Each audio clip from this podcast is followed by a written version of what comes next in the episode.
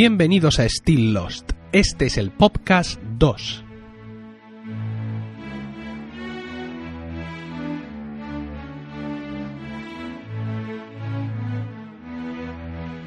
Hola, muy buenas a todos y en primer lugar disculparme por haber tardado tanto en sacar este segundo podcast. El guion está escrito desde principios de marzo, pero he ido con un estúpido resfriado que me ha tenido la voz fatal y, la verdad es que no, he podido grabar antes. Bueno, miento, de hecho grabé todo el podcast hace un par de domingos y cuál sería el resultado que decidí borrarlo entero. Y bueno, que todavía no estoy perfectamente, pero bueno, decidí grabar ya porque es que si no, después de 25 días después de escribir el guion, esto ya va, ya va a oler. Bueno, mm, debo daros a todos muchísimas gracias por la aceptación de este proyecto y de su primer capítulo. El 20 de febrero, tres días después de salir, estuvo en el puesto 2 de la sección de cine y televisión de iTunes y en el 12 de la clasificación general. Bueno, la verdad es que no esperaba con un solo capítulo una aceptación tan, tan buena. En principio, mm, por el feedback que me habéis dado, voy a seguir con el mismo estilo que en el, que en el primer capítulo, ¿no? Ya que a todo el mundo parece que, que le, le parece buena idea. Es decir, explicar los capítulos en detalle hacer ese trabajo, por así decirlo, por vosotros para que mm, para disfrutar del podcast no tengáis que estar viéndolo hasta el mismo ritmo que yo hago el podcast, sino explicar todos los capítulos y mezclando en medio de la narración pues mis opiniones o poniendo de manifiesto esos detalles que ahora sí tienen sentido. Hacerlo todo todo de una. Y así es como lo vamos como lo vamos a hacer. Como os decía, el podcast ha, ha sido muy bien aceptado. En, iTunes tiene ya 15 valoraciones que lo ponen en 4,5 estrellas y 8 comentarios, todos ellos positivos, salvo una crítica negativa de Ángel Rey sobre los efectos de sonido. Y Ángel tiene razón, es una mierda. Pero estoy en ello y prometo, prometo mejorar. En evox.com, que es donde está alojado el podcast, ya mostramos 1149 descargas para un mes y medio, un único capítulo de un primer podcast de una serie que ya ha terminado, pues la verdad es que está bastante bien. Y todo eso lo tengo que agradecer a vosotros. Eh, debo decir, una advertencia, que es un podcast no apto para no iniciados. Es decir, he recibido emails de gente que dice, mira, yo no he visto Lost, pero la voy a ver. Ahora en vez de verla la voy a escuchar contigo, por así decirlo pues no es una gran idea. No es una gran idea porque si bien en el capítulo 1 de este podcast has podido salir más o menos ileso, pero la propia naturaleza del podcast es de puro spoiler para aquellos que no han visto la serie. Es decir, aquí en este podcast a continuación voy a hablar de capítulos de la sexta temporada y de personajes que hasta la quinta o la cuarta mm, no vas a conocer. Entonces, si te pones a escuchar este podcast, pues te voy a destripar toda la serie. Entonces, insisto, no apto para no iniciados. Eh, bueno, también eh, me han comentado que me enrollé mucho con la exposición inicial de motivos, así que vamos a dejar ya la introducción de este podcast de hoy y vamos al grano. Hoy vamos a hablar de los episodios 3, 4 y 5 y 6 de la primera temporada, que comprenden un arco argumental que va desde el primer muerto entre los supervivientes, si omitimos al pobre piloto, claro, hasta la separación del grupo de supervivientes en dos eh, residencias habituales, los que se quedaron en la playa y los que se fueron a, las cuevas. Sin más, vamos a comenzar. Empezamos con el capítulo 3 de, de, la primera temporada de Lost, episodio 3, llamado Tabula Rasa. Es un episodio que está centrado en Kate. Este capítulo, como muchos otros, comienza con una escena de normalidad. Estas son unas escenas que la verdad es que me gustan bastante se ve a los supervivientes registrando los restos del avión y tratando de organizarse un poco en esta vida que parece que les ha tocado vivir, al menos durante un breve espacio de tiempo, según piensan ellos. Eh, Jack por fin descubre a través del, del Marshall este, del, del alguacil moribundo, que Kate es una fugitiva, al parecer muy peligrosa. Y Hugo, Harley, que está por ahí dando vueltas, también se entera. El grupo que fue a probar la radio y escucharon la señal en francés, en su vuelta al campamento deciden acampar porque se va haciendo de noche y eh, en general no les parece buena idea, después de haber, de haber oído a ese supuesto monstruo que hay en la selva, pues cruzarla por la noche. En, ese, en esa acampada tiene lugar eh, una escena mm, que yo recordaba mucho, una escena muy memorable de la serie, que es la magistral explicación de Sayid que vale para que para, vale para que sus compañeros y nosotros, el, el, público, nos enteremos de por qué nadie les va a encontrar, ¿no? Explica que el vuelo se había perdido antes del accidente y que por tanto eh, los posibles equipos de rescate están buscándoles donde no están. Mm, al final, después de hablar, deciden esconder todo lo que saben, tanto la explicación de Said como lo que han visto del mensaje en francés, para evitar que cunda el pánico entre el resto de supervivientes y mantengan la esperanza de ser rescatados. En este episodio 3 tenemos el primer flashback de la serie. El flashback se hace el pasado del todo, y vemos a Kate en la granja australiana hasta que es capturada por el, por el alguacil. De vuelta a, a nuestro presente, a la isla, en una escena bastante irónica, Charlie está usando la silla de ruedas de Locke, aunque en ese momento todavía no sabemos que esa silla de ruedas es de Locke. Y la está usando para ayudar a Claire con su equipaje. Y le dice textualmente, dice, mira el lado bueno, su dueño está ahora mejor que nosotros.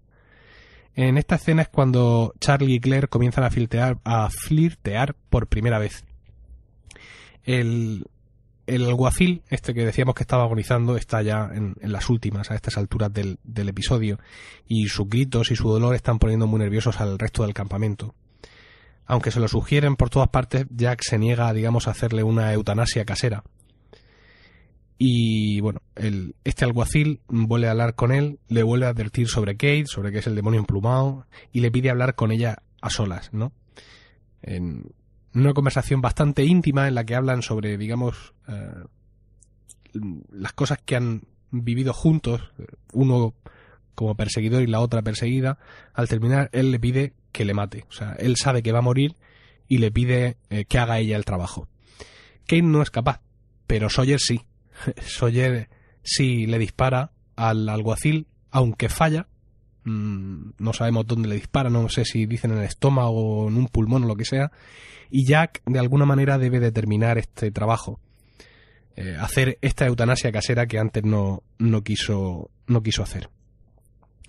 Locke, por otra parte, sigue siendo un personaje un poco secundario en estos momentos. Y encuentra al, al perro, al insufrible perro de, mm, de Walt. No, Walt, eh, sí, el insufrible perro de Walt, que se llama Vincent y se lo da a Michael. Se lo da a Michael para que se lo devuelva a su hijo y hagan buenas migas porque ya Locke ha podido comprobar que padre e hijo no se llevan muy bien.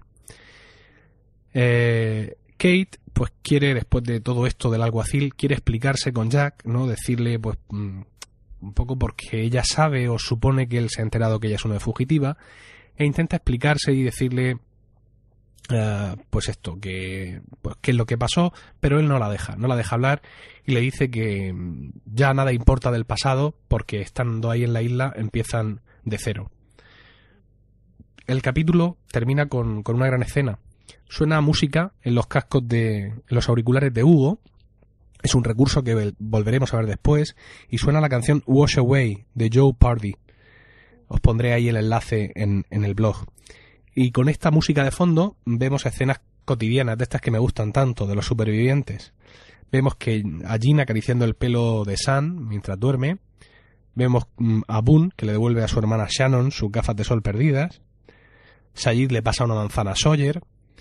Y Walt ve aparecer a su padre con el perro, ante la siniestra mirada de Locke acompañada mm, por un espeluznante efecto sonoro. Y ahí acaba el capítulo. Este capítulo nos muestra cómo va a ser la serie y al tiempo también le muestra a los protagonistas cómo va a ser su vida allí. Tendrán que establecerse en la isla y buscar sustento, eso está claro.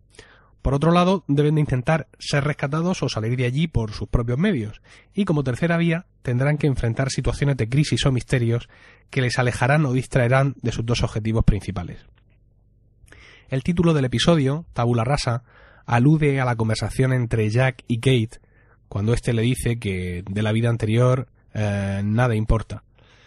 Eh, es también el nombre de una teoría filosófica que propugna que el ser humano, cuando nace, viene sin ningún tipo de conocimiento ni prejuicio preconfigurado en su ADN, y que es su experiencia vital la que determina todos sus comportamientos. Esta teoría filosófica fue muy debatida en la Edad Media, pero luego fue completamente abandonada hasta el siglo XVII, donde fue retomada y redefinida tal y como la conocemos hoy en día por el filósofo inglés John Locke, tocayo de nuestro calvo favorito, y cuya tumba, cuya tumba, no tomba, tuve el honor de visitar en la Christchurch Cathedral de Oxford el pasado mes de agosto.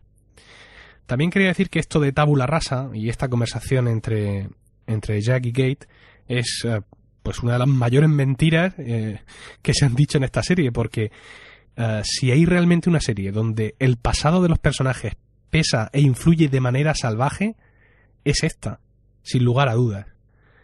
quizá, bueno, aquí Jack peca de ingenuo, por así decirlo, y evidentemente no sabe todo lo que va a pasar, pero me parece muy irónico que el tercer capítulo sea tabula rasa como diciendo, bueno, de aquí en, adelante todo nuevo, cuando es una serie que para empezar está hecha a base de flashbacks y que sobre todo eh, mucho de lo que ocurre aquí ha sido cocinado de alguna manera durante, durante años. Este ha sido mi resumen del capítulo 3 de la primera temporada de Lost, titulado Tabula Rasa.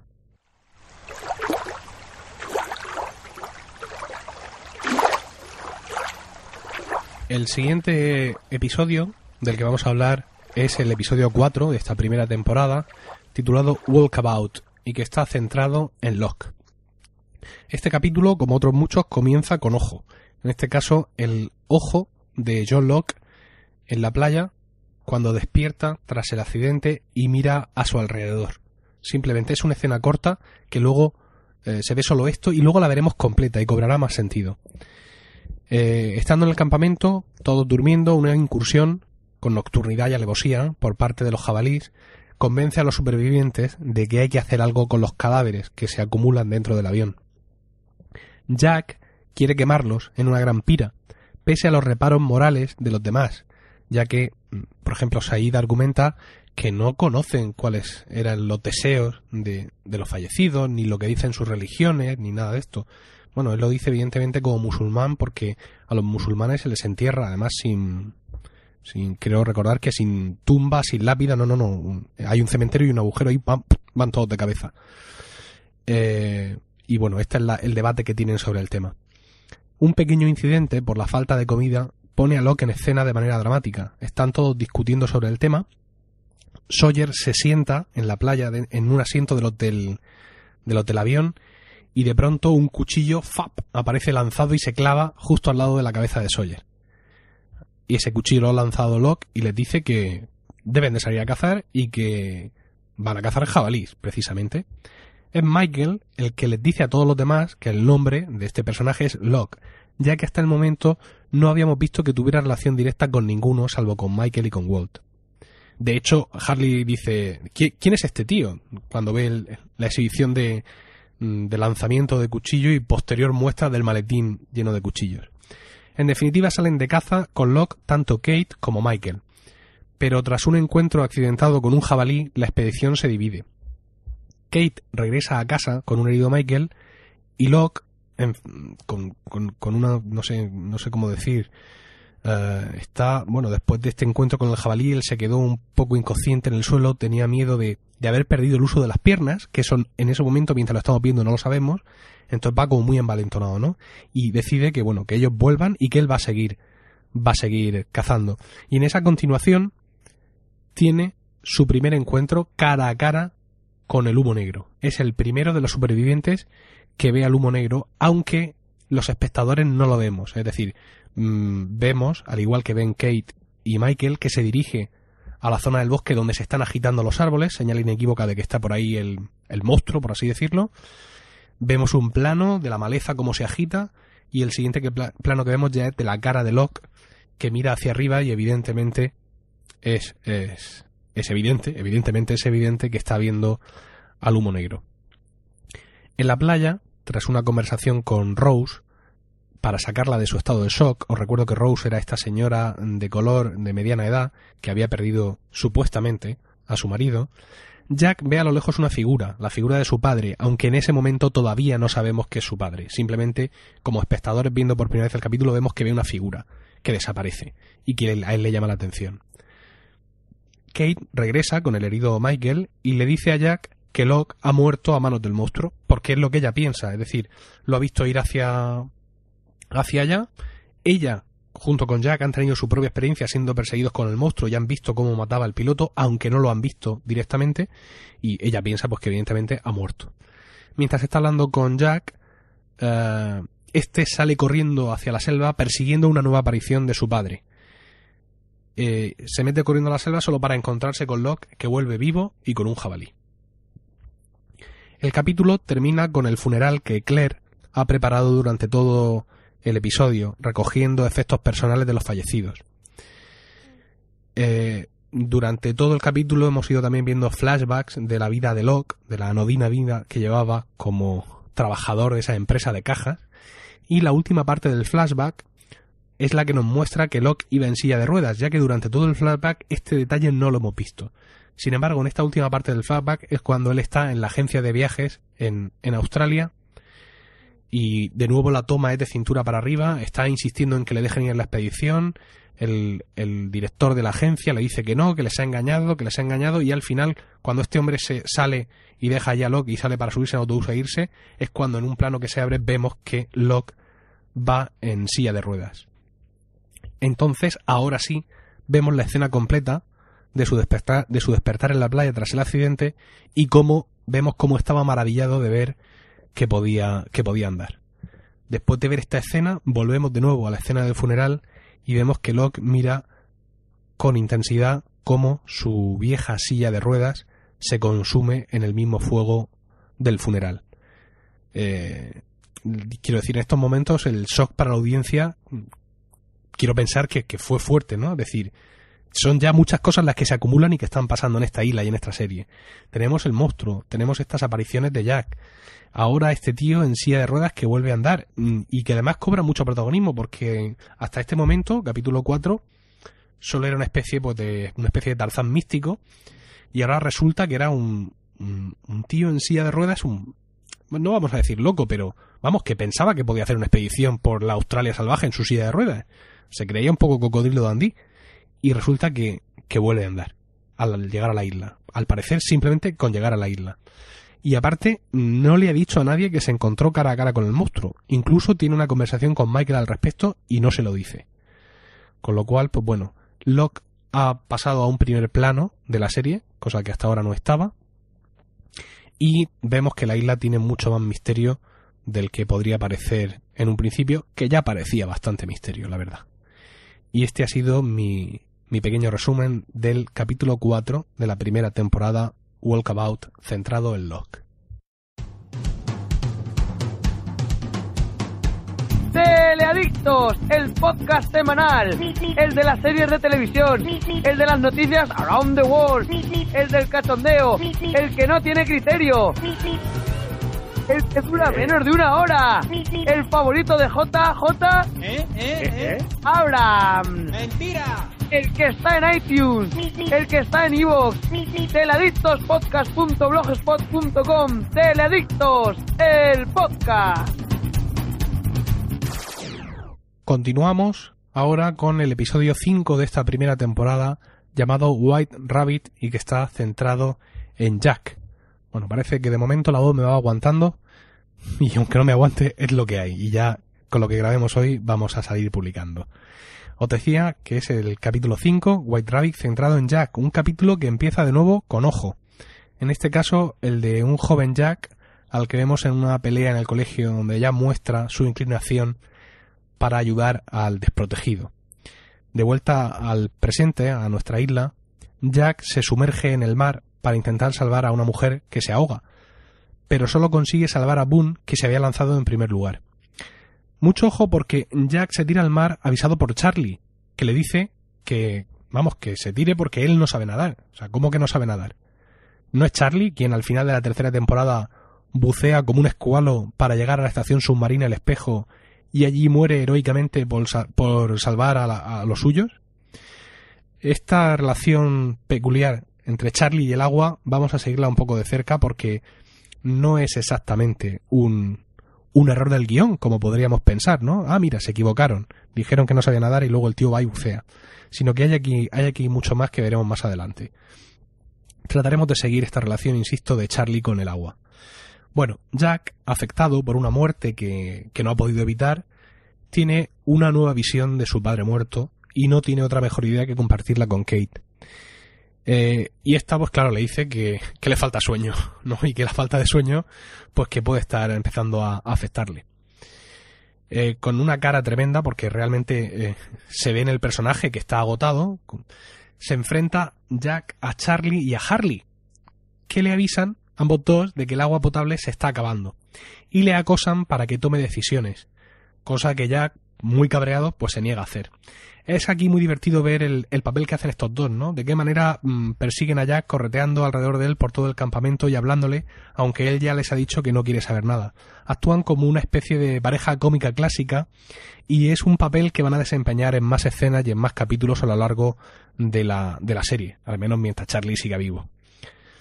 De vuelta al flashback con el que empezamos el capítulo, un magullado y joven Jack busca consuelo en su padre, y ahí es donde vemos que es su padre, ¿no? Que esta imagen que hemos visto, esta figura que se le ha aparecido tanto en el capítulo anterior como en este, es su padre. Acude a él y se encuentra con que, vamos, básicamente el padre le dice que procure no meterse a líder y a salvador y a todo esto porque no tiene lo que hace falta, no tiene esa madera. realmente con padres así, ¿quién necesita, quién necesita enemigos?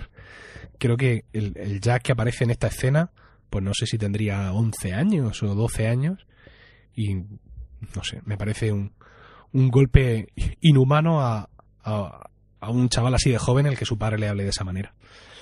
Eh, de vuelta al, al presente, a nuestra isla, Jack tiene una nueva visión de su padre y le sigue hacia la selva, donde se lo encuentra cara a cara sin lugar a dudas, ¿no? Y, y cae de espalda en una escena eh, muy espeluznante, ¿no? Como muy sacada de una película de miedo, de puro miedo cae al, al, suelo titubeante, espantado, porque es que lo tiene allí, delante a su padre muerto. Sin dirigir la palabra a su hijo, la visión del padre de Jack, o el padre de Jack, o como lo queréis llamar, se adentra en la selva y Jack le, le sigue. Volvemos al flashback, ya no es la, la infancia de Jack, sino que ya vemos, eh, digamos, todo el proceso y todo, toda la búsqueda que, que hace Jack para seguir a su padre hasta hasta Sydney. Ya vemos, lo vemos hablando con su madre, diciendo que se ha ido y bueno, vemos cómo cómo, cómo sigue a su padre hasta Sydney. Eh, de vuelta a la selva, persiguiendo su visión, Jack se cae a un precipicio y allí es salvado en última instancia por Locke, quien había salido a buscar agua potable, alertado por Kate y Sayid de que la poca agua que quedaba había sido robada por alguien. Esta falta de agua potable eh, comienza a afectar sobre todo a Claire, embarazada de ocho meses, que es consolada cariñosamente por Charlie y su relación empieza ya a ir cogiendo forma. Bueno, mm, volviendo a la escena, Locke eh, cree que, que ha pasado un milagro con su recuperación, aunque no se lo ha dicho nadie, ¿no? Y por tanto, anima a Jack a seguir su visión y a darle, a darle caza. Le dice además, que muy gracioso Locke a Jack, le dice he mirado a los ojos de la isla y lo que he visto es hermoso. Ha mirado al fuego, digo, perdón, al fuego, al, humo negro. No sabemos qué concepto de hermosura tiene Locke, pero está claro que, vamos, que, algo ha visto ahí. Locke mm, sigue su búsqueda de agua y deja a Jack solo para que solucione su propia búsqueda, ya que un líder que no, no puede dirigir a nadie si no sabe hacia dónde va él mismo.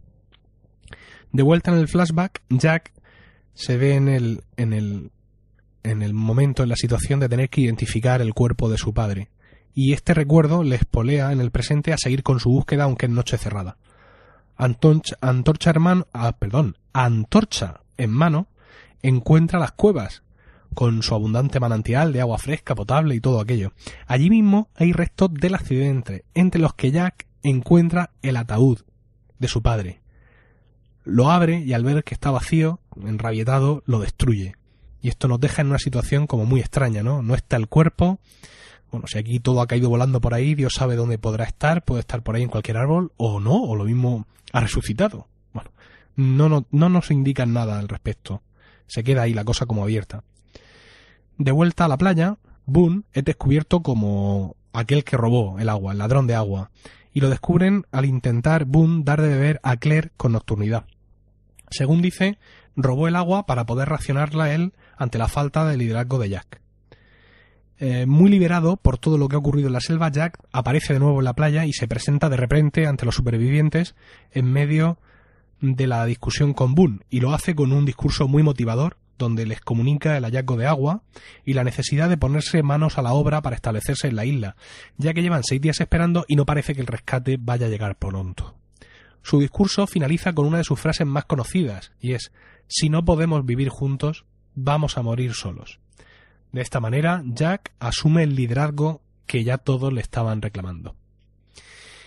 La verdad es que si no fuera por este discurso de Jack y otro par de momentos intensos, el capítulo sería, sería muy mal, muy flojito, muy flojito. Porque toda esta escena del robo de agua es como un poco tonto y, y al principio Johanna, la chica que se ahoga en la playa, así sin pena ni gloria, sin saber nadie por qué, cómo ha sido la cosa. Y pues esta pobre mujer se convierte en el segundo fallecimiento de los supervivientes y alguien menciona durante el capítulo que ya solo quedan 46, aunque que yo recuerde luego no siguen llevando la cuenta, como si hacían en Battlestar Galactica, que al principio de cada capítulo siempre decían los que quedaban.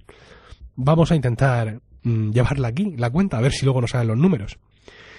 Por cierto, por lo que sabemos después de la serie, el, humo negro mm, tomaba la forma de personas muertas.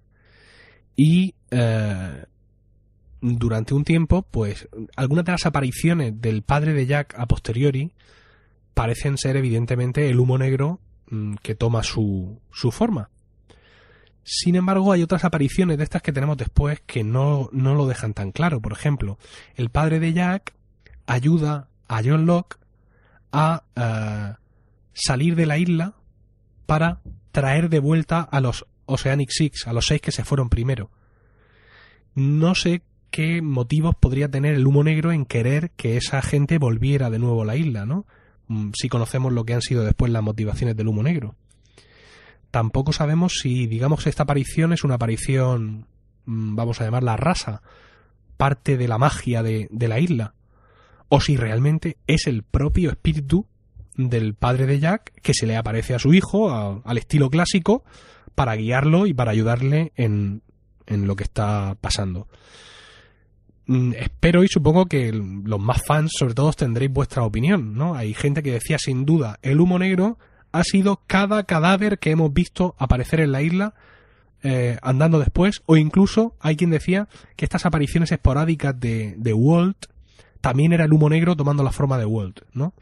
Y yo no lo tengo tan claro, porque en la temporada 6 se nos muestra que el humo negro no tiene tan fácil el tomar forma física, porque toma la forma de John Locke y no la suelta. Incluso... Mm, no sé, que, que, que, no lo termino de ver del todo claro. A ver si en los comentarios del capítulo en el blog podemos llegar a algún tipo de acuerdo.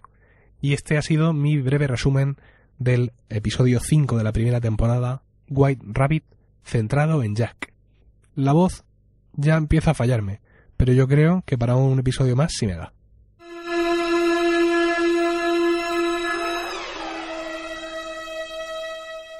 El siguiente episodio del que vamos a hablar es el número 6 de la primera temporada, titulado House of the Rising Sun, centrado en el matrimonio Kwon y sobre todo en Sun. Eh, quiero subrayar un poco a priori, más que a posteriori, el título del episodio, Rising Sun. En español llamamos a Japón el país del sol naciente, pero no hablamos de sol naciente nunca más. Es decir, yo, por ejemplo, o yo al menos, aquí en Murcia, quizá esto va un poco de localismo, digo que el sol sale, no que el sol nace. Y me parece que en el resto, que la mayoría, o incluso el 100% de los que hablamos español en sus distintas versiones, decimos que el sol sale, no que el sol nace. Solo hablamos de sol naciente cuando nos referimos a Japón. Sin embargo, en inglés no es sol que nace, sino rising sun, es decir, el sol que se, que se ¿cómo decirlo?, que surge, que se alza de alguna manera. Y esto es lo que hace San. Durante este capítulo vemos cómo, de ser una mujer completamente dominada por su padre y por su marido, surge, se alza y hace sus esfuerzos por cobrar su independencia. Pero vamos a verlo más despacio, porque este capítulo comienza, nunca lo averiguaréis, con ojo, efectivamente. En este caso, el de San en la playa. A su derecha ve a Kate y a Jack que están tonteando, copulando verbalmente, como les dice Charlie. Los tres, junto con Locke, se van a las cuevas para traer más agua potable. A la izquierda de Sam está su marido, Jin, más serio que un ajo como siempre y golpeando un pez gigante contra el metal hasta matarlo. La verdad es que la comparación de ambas escenas es odiosa, ¿no? Todo ese primer tonteo maravilloso, no sé qué por un lado, y, por el otro lado, sangre de pescado saltándote a la cara. En fin, de pronto Jin se vuelve completamente loco y sale a por Michael, que está en la orilla de la playa con su hijo Walt. Se lanza contra él, lo derriba y le da una de las raciones más generosas de puñetazos que se hayan visto en toda la serie. Incluso intenta ahogarlo en el mar, pero Sayid y Sawyer llegan a tiempo de evitarlo y esposan a Jin al fuselaje del avión. Michael no tiene ninguna explicación acerca del, porqué de la agresión, y aunque Sam señala tímidamente su muñeca, Sayid piensa que le habla de las esposas que le acaban de poner a Jean. Esta situación la verdad es que es un poco absurda, ¿no? Es una de estas cositas tontas de guion, porque cualquier cualquier persona en esta situación, en la situación de Jean, hombre, partiendo de que no te a puñetazos con alguien sin más, por muy coreano que sea, hubiera señalado ostensiblemente el reloj en la muñeca de Michael, que es el motivo de la agresión, y hubiera dejado todo aclarado y resuelto en ese momento. Hombre, supongo que es una licencia narrativa, pero desde luego la situación es absurda donde las haya, porque por mucho que yo no conozca el idioma en el que hablan los demás, yo no me quedo esposado al fuselaje por decreto bajo el sol sin señalar el reloj ese como sea y sin decirle ladrón al tío si es que pienso que es que me lo ha robado. Pero bueno, en fin, cosas de, de los guiones. La expedición que ha marchado hacia las cuevas tiene un pequeño altercado, pequeño sobre todo porque no lo pasé yo, con un, mm, con un grupo de abejas eh, rabiosas, y en su huida hacia el interior de las cuevas, una Kate en sujetador, copa C según Charlie, encuentra dos cadáveres muy consumidos. Jack dice que por el estado de los cuerpos datan de unos 40 o 50 años, evidentemente suspendió técnica forense, y le descubre una bolsa con dos piedras, una blanca y, y otra negra. Ante la pregunta, Kate le dice, ¿de dónde han salido? Dice, dice Jack, bueno, vosotros le dispartéis un oso blanco, ¿no? ¿De dónde han salido también? Aparece Locke por ahí y ven, le, le muestran los dos cuerpos y le dice, les dice Locke que son nuestros Adán y Eva, ¿no? Bueno, pues mucha atención porque esta escena tal cual es la única escena en toda la serie que más adelante se repite tal cual. Es decir, no que aparece en modo de flashback, en modo de flashback aumentado, la misma escena desde otro ángulo. No, no, no, no. Estoy hablando de sala de montaje y de cortar y de pegar. Y aparece en el capítulo 15 de la... ¿15? Eh, capítulo 15, parecen muchos capítulos. Sí, en el 15 de la sexta temporada, llamado Across the Sea, que es el capítulo en el que conocemos toda la historia de Jacob. Al final de ese capítulo, una vez que eh, la madre de Jacob y su hermano, alias el humo negro, han muerto, vemos cómo Jacob deposita amorosamente sus dos cadáveres uno junto al otro en una cueva y cómo les pone esta bolsa con la piedra blanca y negra eh, también junto a ellos y intercaladas con estas imágenes de, este, de esta ceremonia de, entierro, vemos las imágenes de este capítulo 6 de la primera temporada y de cómo fue aquel momento en el que eh, Jack, Kate y Locke descubrieron estos, estos cadáveres. Entonces, pues, vemos, ya os digo, está muy bien montado, vemos cómo él les va poniendo las piedras, volvemos al, al futuro, por así decirlo, pasado para nosotros, vemos repetida esta escena y hacen bien en repetirla porque, claro, ha pasado mucho tiempo, por así decirlo, y podemos no acordarnos que en, otro, en un capítulo de la primera temporada hace seis años ocurrió, ¿no? Y la verdad es que está bastante bien montado y os recomiendo que, que veáis de nuevo este capítulo para disfrutar especialmente de este momento. Bueno, como vemos, centrándonos en nuestro capítulo, en este capítulo 6, es, es eh, Locke quien los bautiza como nuestros Adán y Eva, ¿no? Hasta este episodio que he mencionado de la sexta temporada, nosotros los conocíamos como Adán y Eva y se llegó a especular mucho sobre su identidad, eh, siendo el, principal o el argumento más apoyado que eran Rose y su esposo Bertrand, que como recordaréis en un momento dado eh, se instalan en una esquina de la isla, por así decirlo, obviando cualquier tipo de, de pelea o de conflicto que haya entre el resto de habitantes. Bueno, de vuelta a las cuevas, os recuerdo, a ver, volvemos un poco, episodio 6, primera temporada. De vuelta a las cuevas, Jack piensa que es mejor traer a la gente allí que estar todo el día llevando agua hacia la playa. Aunque Kate no parece muy convencida de esto. Eh, vuelven al campamento, Jack le cuenta esto a los demás y Said muestra muchas reservas para abandonar la playa, donde según él son más visibles ante un posible rescate. Michael y Sawyer tampoco están de acuerdo con irse a las cuevas, aunque Harley sí. Desde el principio del capítulo hemos visto flashbacks eh, respecto de la relación entre San y Jean, como él comenzó a trabajar con su padre, con el padre de, de San, y se convirtió en un matón, deteriorando esto mucho la relación de pareja hasta el punto de que San decide aprender inglés en secreto para abandonar a su esposo y escapar a los Estados Unidos. Finalmente, estando en el aeropuerto, en nuestro aeropuerto de Sydney, eh, se arrepiente en el último momento. Eh, Michael, que está por ahí en sus cosas, se queda de pasta de boniato cuando se le acerca a Sand y se le dirige en inglés para explicarle que el ataque de su esposo se debe al reloj, un regalo que Jean debía entregar a un socio de su suegro en Los Ángeles. Locke y Charlie se han quedado en las cuevas, registrando los restos del avión que hay allí.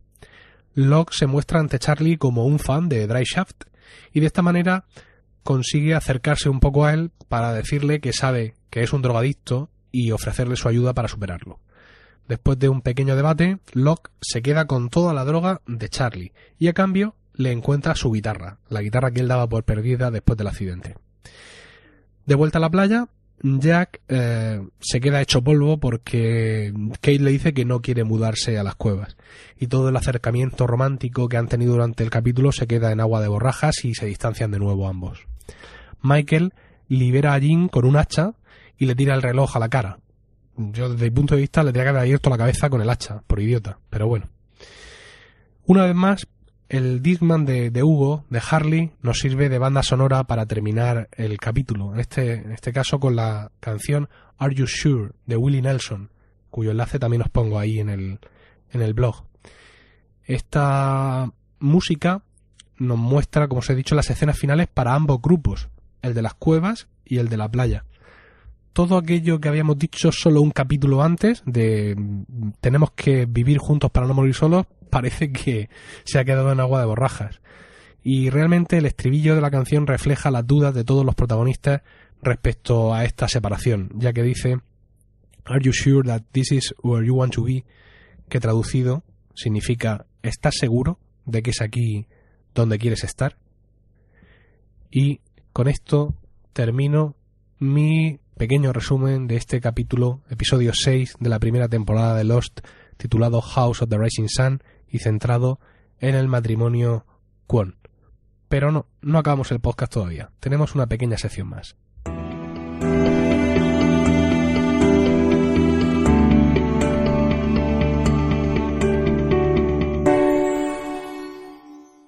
Pues sí, antes de terminar el podcast tenemos una nueva sección y es que, bueno, mm, realmente yo no soy el único que sigue colgado con Lost.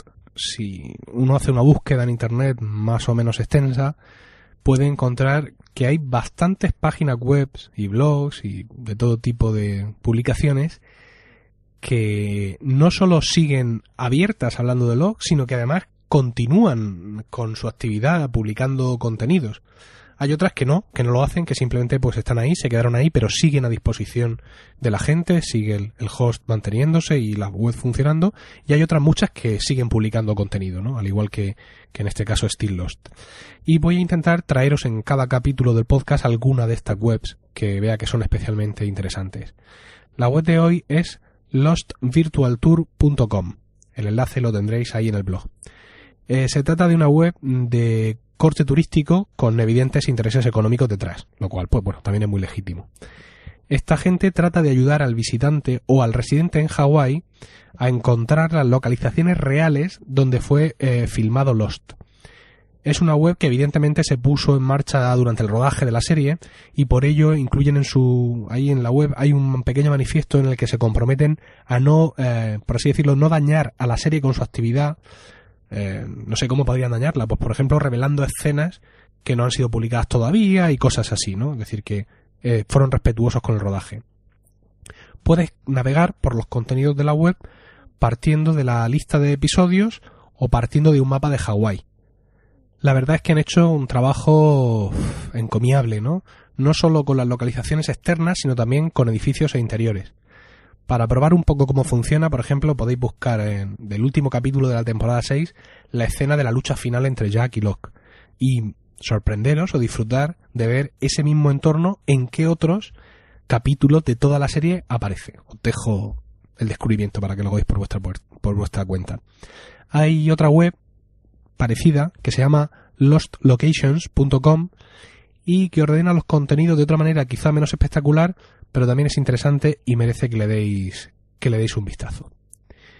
Y bueno, hasta aquí hasta aquí hemos llegado en este capítulo 2 de, de Still, Lost, Lost Podcast. Es, me quedan las últimas rayitas de, de vida vocal. Estoy aquí bebiendo agua como puedo, intentando llegar. En los próximos podcasts seguiremos hablando de esta primera temporada y espero, bueno, vuestros comentarios y opiniones tanto en el blog como por email en stilllost.emilcar.es como en iTunes, en Facebook, que también estamos y no, no, no se me estáis haciendo fan, pasar por allí, en evox.com y también en Twitter, donde podéis encontrarnos como arroba slpodcast. En fin, pues que ya hemos terminado, así que en nombre de los de Grutz, Álvar Hanso y todos los que componen la iniciativa Dharma, gracias, namaste y buena suerte.